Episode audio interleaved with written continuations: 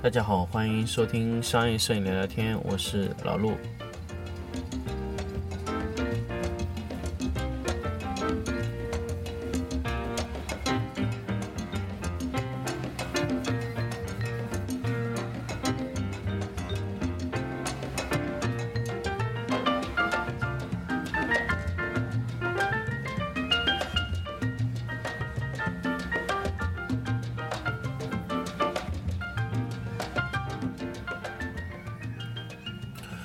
那么我们到新的一期节目，那前面两期呢，跟大家聊一聊热血的故事。我们这期还要继续聊热血，因为热血的呃故事非常的长。那么那个时候呢，老陆也经过非常长的一段时间去做这个热血的一个学习。那么后来又又又热血又经过了一个什么阶段呢？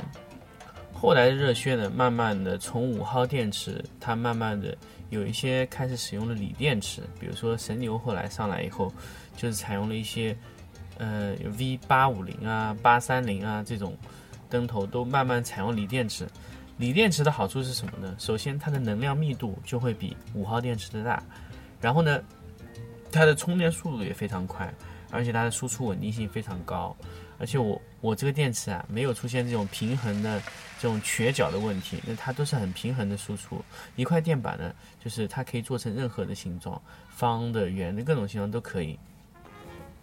但是五号电池呢，它因为有标准的在那边，它所以说，而且五号电池容易呃漏漏电，然后它时间存放长了以后呢，电量保存的性能又不是特别好，所以后来慢慢的都采用了锂电池。所以后来呢，五号电池的这个使用的地方也越来越少了。因为以前买很多很多的五号电池啊，大部分都是用在这个这个，呃，这种闪闪光灯上。后来发现呢，五号电池闪光灯上的用用太多了，然后慢慢的五号电池就被遗忘了。所以老陆那个时候存下来的那个五号电池有非常非常多。那么那个时候呢，呃，说说说到这个时候呢，菲涅尔灯头就是从从那个。小的机顶灯上就直接衍生过来的，菲涅尔灯头呢，它可以汇聚，它通过两个透镜之间的关系，不停的控制两个透镜间的距离，可以给闪光灯在由近及远的地方得到一个非常强悍的一个光效，可以它把可以把光啊汇聚在中心的位置，其实它灯光的功率是没有变化的情况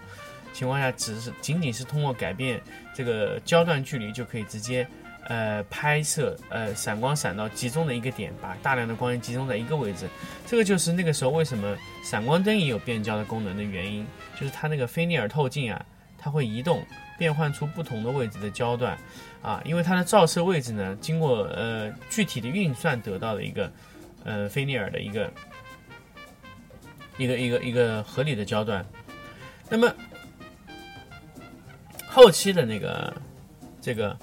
热靴灯啊，它的发展空间已经非常非常的小了。为什么呢？因为首先直管灯头的功率极限到了，它没有办法再往上做了，再往上做这就做不了了。第二个呢，小灯再往上做意义不大了，因为首先小灯是没有办法去拼接各种附件的啊，它的附件呢，呃，后来有一些专门给小灯做的附件，当然还没有说完。那么后来慢慢的。呃，小灯开始慢慢有些退出市场的意思了，因为大灯的价格也在往下降，所以几乎两个灯已经差匀到几乎，呃，你可以在比如说那个时候跟大家说，我比如说我在一个灯组里面用五六个小闪灯替代一个大型的呃功率的闪光灯的这种想法，后来慢慢的也不行了，因为后来呢，四百瓦的灯后来卖下来可能就。七百来块钱到一千块钱，把那个功率啊做的特别便宜了，所以这个时候慢慢的就没有优势了。然后包括它不能连续的拍啊，它经常换电池，这些嗯先天的缺陷都导致导致它最后就没有办法再继续往下走的。但是在玩小灯的时候，很多的一些东西我们是可以可以去去移移回到咱们的大灯上面去使用的。就比如说以前我们。买小灯啊，因为小灯早期中国是没有一些买到无法买到一些附件的，所以我们那个时候，呃，玩小灯的时候，咱们玩附件的时候，几乎都是自己做。早期最早年就一些束光筒，我们直接用一个很硬的这个黑色的，呃，KT 板啊，把它折成那个形状，方的，套在那个这个。这个这个灯头上面。那么首先第一种，它就直接把光收的很短。那首先这根管子要非常长，我们做一根非常长的一根套管，让这根套管直接把这个光线定成一个方形的方向。所以那个时候是这个是最少的一种束光筒的方式。后来呢，在方筒的前面再装一个蜂巢，我们就可以把它更加加强这个聚光性能。这个其实和我们现在用的蜂巢是一样，但那个时候在呃小灯上面，我们只能这样去控控制它的蜂巢啊。这是一点，然后呢，我们后来又做了什么呢？色片。那个时候最早呢，色片是通过，呃，买那种电影色片。后来呢，慢慢知道，哦，原来有一种 Rosco 色片叫 CTO、CTB、CTG 这些色片，所以我们可以在用这些色片去那个，呃，控制。那么这个时候，CTO、CTB、CTG 这些色片，包括 Rosco 的色片。进入到中国要感谢两个人，一个叫 David Hobby，David Hobby 是第一个推广了这个色片，是用来平衡色温的一个片子。呃，Rosco 也是他推进中国的。我们最早啊用 CTO 的时候，我们最早用 CTO 的时候，几乎其实几乎不懂。然后呢，会去买很多国产的，那个时候叫雷登啊还是什么色片。就那个色片偏的非常厉害，所以后来我们就知道哦，买 Rosco。那个时候呢，条件也不好，Rosco 的色片我们通常都是买什么呢？我们整卷根本不可能买得起，不像我们现在买都是一整卷一整卷买。以前买根本买不起，以前我们就是，呃，有一个那个记得我记得那个时候国内有个叫散卓博石，然后他买这个，他买一整卷，然后把它切成小块。切成刚刚好，可以用在这个灯头上的这么一套。我现在那一套是那个时候是四十五块钱还是六十块钱？这么一套，总共有几张色片呢？Four CTO，二分之一 CTO，四分之一 CTO，八分之一 CTO，十六分之一 CTO。然后这是一组五张，然后它 CTB 也有一组一整组，CTG 三张是 Four CTO，二分之一 CTO，八分之一 CTO 没有了。呃，CTG。CDB 和 CTO 各五张，CTG 三张，总共十三张色片，四十好像四十五还是六十块钱。这个时候是我们第一波进入到用色片的时代，然后那个时候的色片用的非常多。现在现在来说色片反而我们用的非常少，我们只会就是嗯买一个固定型号，比如说我们有时候会在室外转换色温，刚好转换到四分之三 CTO。一般就是用这个四分之三 CTO，所以我们我们会买一整卷，啊，三米五长的啊，一整卷的 CTO，呃，所以我们现在是用的应该比较多了，因为六六七百块钱买一卷是没有感觉的，但是以前几十块钱用这个 CTO 的整个色片，那个时候是国内自己裁的，那个时候，嗯，在美国也有卖，但美国价格非常贵的，这个后来就是中国人自己裁，就是直接买进来从从。B N H 买回来，然后他在北京分装，那个时候非常先进，因为那个时候中国没有这么先进的这种什么电商乱七八糟东西，没有这么先进。我们就是直接就通过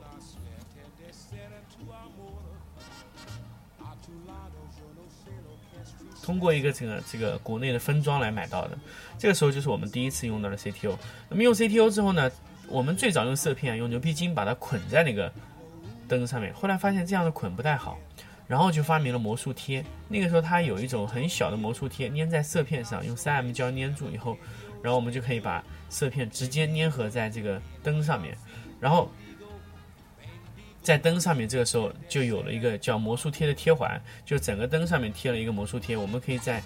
在在上面贴任何的色片啊，甚至是可以贴遮光板。后面有了一些遮光板，呃，有一些，首先我们用了一些黑的，我们自己做过一些黑的，后来。后来国内进了一个牌叫 LumiQuest，LumiQuest 就专门做那种比较大的反光板，也是通过磁呃魔术贴直接贴在上面，呃，它大概有呃三十五厘米乘三十五厘米这么一个白色的板，而且可以折叠形状，可以把它弯成任何形状。然后这个完了以后呢，然后 LumiQuest 出了一个就非常有名的叫 LumiQuest 二十八十的反光彩，它的反光铲就是可以把一部分的光线直接反射给脸上，一部分的光线变成了填充闪光。它可以就是在反光铲的上侧漏了一些孔，那些孔一部分可以。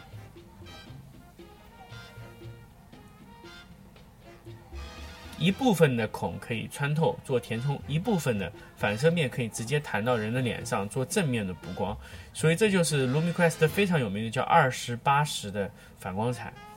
啊，百分之八十的正面光，百分之二十的跳闪，在同一个灯上面就可以做成两种不同的布光形式。呃，LumiQuest 那个时候做的一个反光铲，那个产品那个时候最早是上海人代理，而且这个价格非常高，一个 LumiQuest 光是一个呃反光铲这么一个产品就要七百多块钱，其实相当于。相对来说还是比较贵的，而且包括反光，它的那个反光板的那个 LumiQuest 也都是非常贵的，昂贵，非常昂贵这个价格。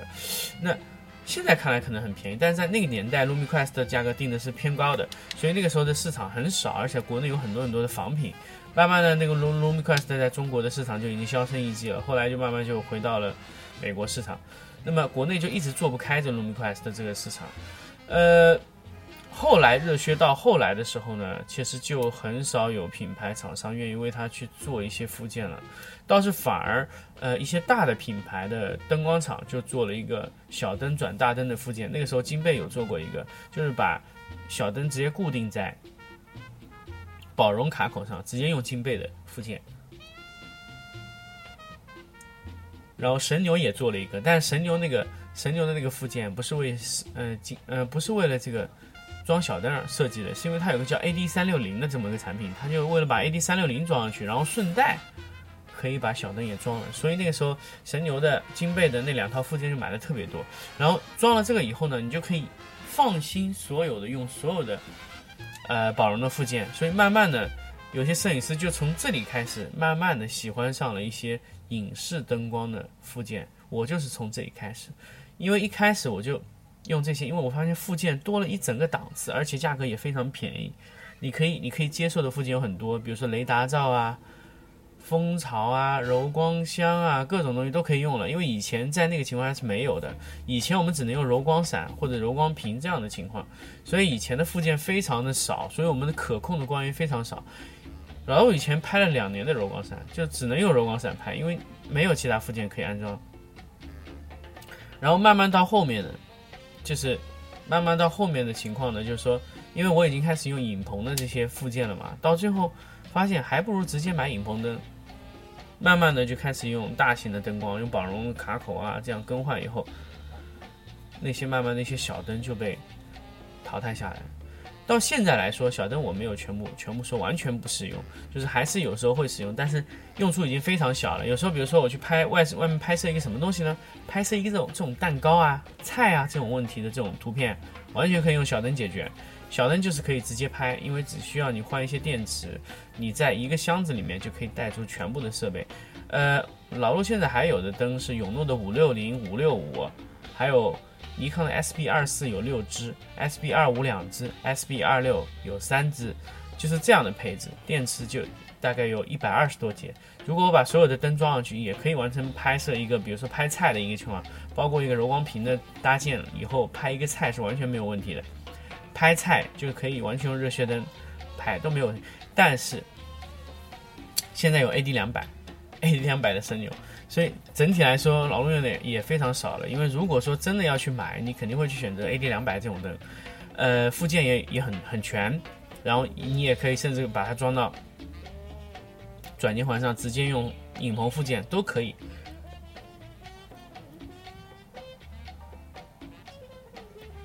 所以到现在来说呢，热靴玩的就很少了。但是我们绝对不能忘记热靴曾经能带给我们的那些快乐啊，包括。呃，热靴曾经给我们折腾的那些事情，你去会去折腾那些附件，因为没有嘛，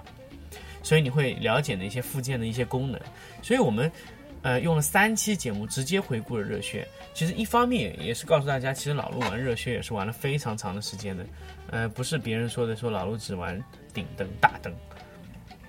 我们都是玩过热靴时代的人。热靴时代有非常多好玩的东西。然后慢慢的到现在来说，因为太多太多好用的灯光出现了，没有必要去用热靴，所以慢慢热靴也会成为一个彻底的历史。以后的热靴闪光灯只会存在于 AI 这种技术，就大家可以看到，呃，佳能的那个 AI 热靴闪光灯，因为热靴闪光灯现在大部分都只是用在机顶上，机顶自动的调整、自动的运算这些角度，这都必须要自动运算跳闪。以前的这个机顶灯啊，它只能运算这个直射型闪光，所以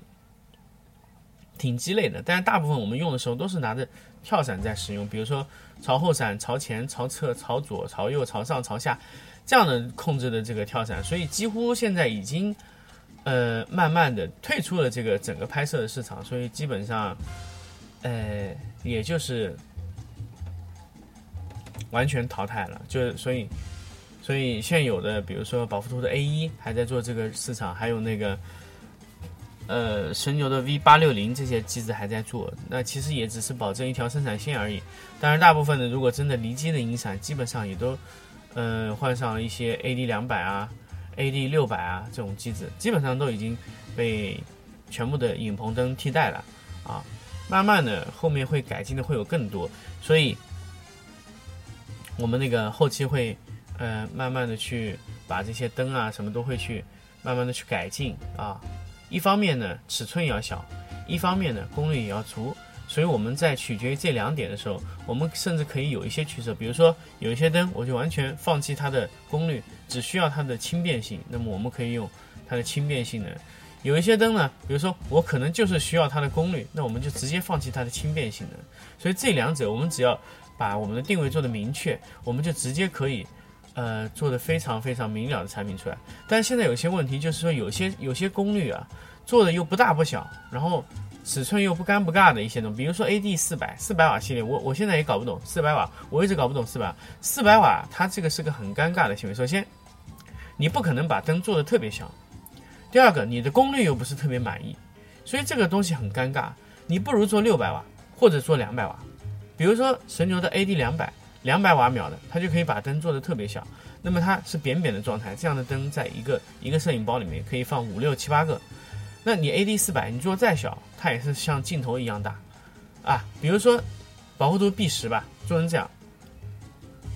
对你放在包里是很方便。但是首先你牺牲的一定是待机速度。但是如果你这个你你在拍摄的环境中非常拥挤的情况下，你需要两百五十瓦秒吗？多五十瓦要很快吗？其实我觉得两百瓦的也足够了。如果说你是用四百瓦的灯，我我绝对不会介意再增加一点点尺寸，我去带个六百瓦过去的。这样我可以减少我的用灯数量啊，甚至我可以保证我的光圈，这样拍摄出来整体东西会让我比较满意。那么你如果真的在一个非常狭窄的环境下使用 AD 两百，我觉得是一个好的选择。所以这个时候你你也要呃考虑到呃整一个的选择尺寸的问题。啊，那么热靴的整一个呃的故事呢，就说到今天这期节目为止，全部说完了。因为热靴的记忆呢，在我的脑子里呢，也就这么多。因为你热靴再往后玩，玩的再深入，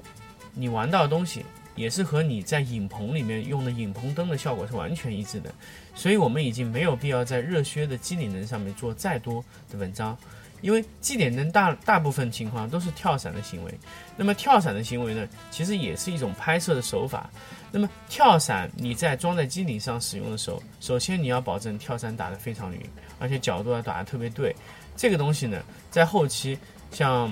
佳能的最新的那个型号，就是可以自动运算那个灯，嗯，只要 AI 的这个识别率再提升、再提升、再提升，基本上呃反射就已经几乎可以说是。没有，没有什么技术含量可言了，因为全是运算得到的，所以拍摄图片也仅仅是保证有亮就可以了。所以，那么后期的整一个的这个这个灯光的这个呃前进的整一个手法，也都慢慢会变成了就是影棚里面使用的情况。所以我们在后期的节目中，我们还是回到呃灯光的处理方式上面来说。呃，那么热靴我们就讲到这里，我们下期再见。